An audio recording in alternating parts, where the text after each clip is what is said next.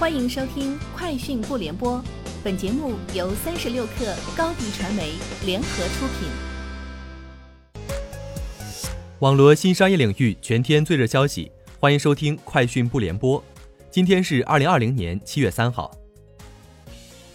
携程发布下半年旅游意愿调查报告，报告结果显示，百分之八十二点六的被调查者下半年有意愿旅游，对于长途跨省旅游有意愿的比例也超过八成。百分之五十七点一的被调查者表示，如果今年出境游恢复不了，会考虑增加国内游频次。从旅游预算看，五千元到一万元的比例最高，占比百分之三十九，约百分之三十的人计划花费一万以上用于旅游，有百分之三计划花费五万元以上。美团点评点评事业部负责人黄海于五月离职，该事业部于今年一月由用户平台下点评 App 部更名而来。此外，美团点评搜索与 NLP 部门负责人王仲远也于近期离职。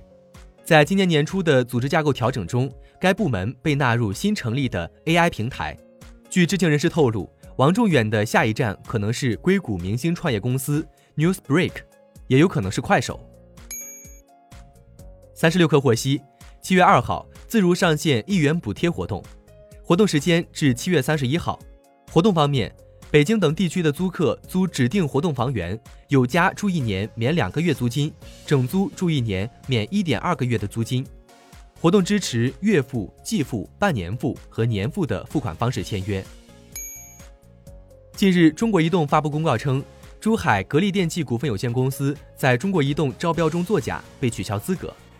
公告显示，鉴于格力电器在中国移动二零二零年至二零二一年。高压离心式冷水机组集中采购项目中存在作假的情况，根据相关规定，决定对格力电器作出两项处罚。格力在中国移动招标中被取消资格，项目总规模约四亿。三十六氪获悉，理想汽车即将赴美 IPO，最早在七月上市，承销商包括摩根士丹利和瑞银。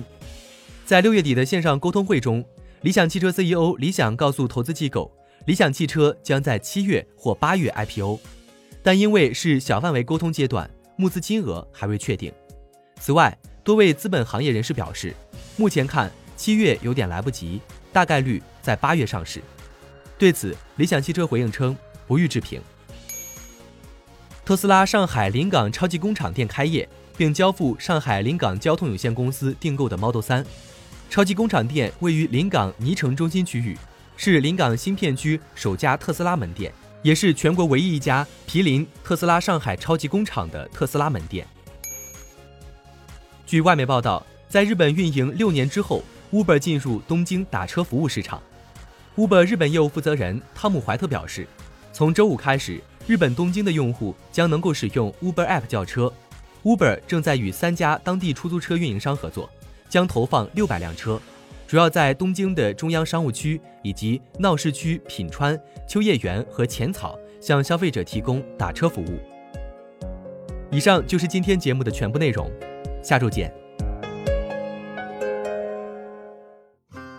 欢迎添加小小客微信 xs 三六 kr 加入三十六氪粉丝群。高迪传媒为广大企业提供新媒体短视频代运营服务。商务合作，请关注微信公众号“高迪传媒”。